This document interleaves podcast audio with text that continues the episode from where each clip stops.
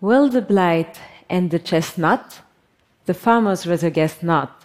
It keeps smoldering at the roots and sending up new shoots till another parasite shall come to end the blight. At the beginning of the 20th century, the Eastern American chestnut population, counting nearly 4 billion trees, was completely decimated by a fungal infection. Fungi are the most destructive pathogen of plant, including crop of major economic importance.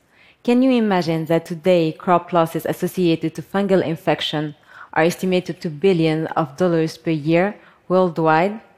That represents enough food calorie to feed half a billion people and this led to severe repercussions, including episodes of famine in developing countries, large reduction of income for farmers and distributors, high prices for consumers, and risk of exposure to mycotoxin, poison produced by fungi.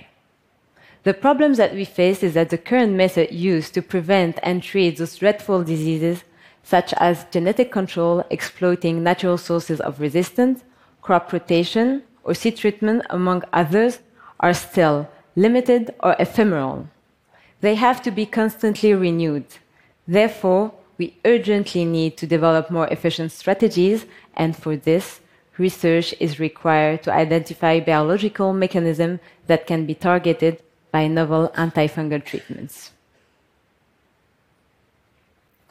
One feature of fungi is that they cannot move and only grow by extension to form a sophisticated network, the mycelium.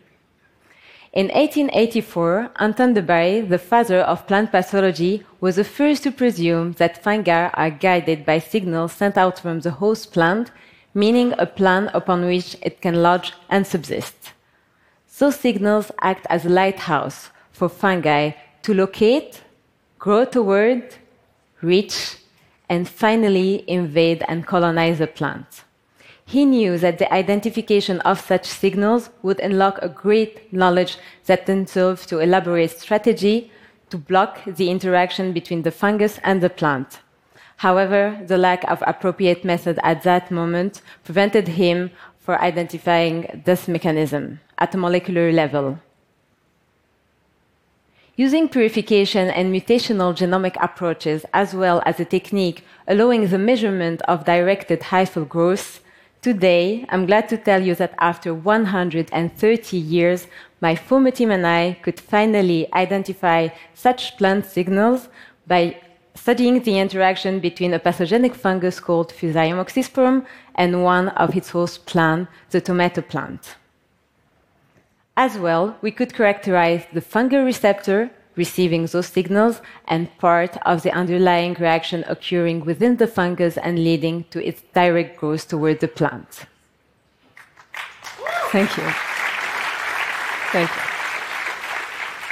The understanding of such molecular process offer a panel of potential molecules that can be used to create novel antifungal treatments. And those treatments would disrupt the interaction between the fungus and the plant either by blocking the plant signal or the fungal reception system which receives those signals. Fungal infections have devastated agriculture crop. Moreover, we are now in an era where the demand of crop production is increasing significantly. And this is due to population growth, economic development, climate change, and demand for biofuels. Our understanding of the molecular mechanism of interaction between a fungus and its host plant, such as a tomato plant, potentially represent a major step toward developing more efficient strategy to combat plant fungal diseases and therefore solving a problem that affects people's life, food security, and economic growth. Thank you.